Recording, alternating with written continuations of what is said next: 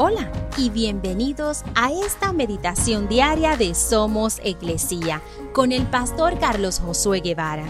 Mi nombre es Magali Méndez y queremos darte las gracias por permitirnos traer esta palabra de bendición a tu vida el día de hoy.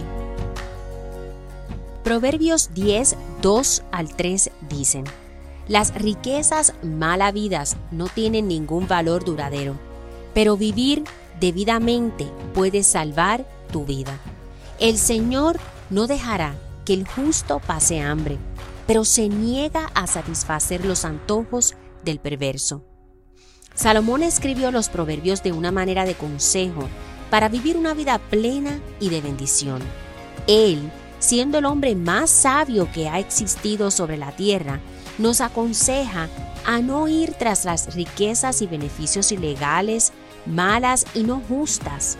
Esa es la manera que los perversos lo hacen y nos advierte que esas riquezas no durarán ni tienen realmente valor en tu vida, pero que por el contrario nos exhorta a vivir de manera prudente, correcta, buscando complacer y satisfacer a Dios, y eso será de mayor bendición en nuestra vida. Y quizá puedes pensar pero no es mucho comparado con aquellos que hacen lo incorrecto.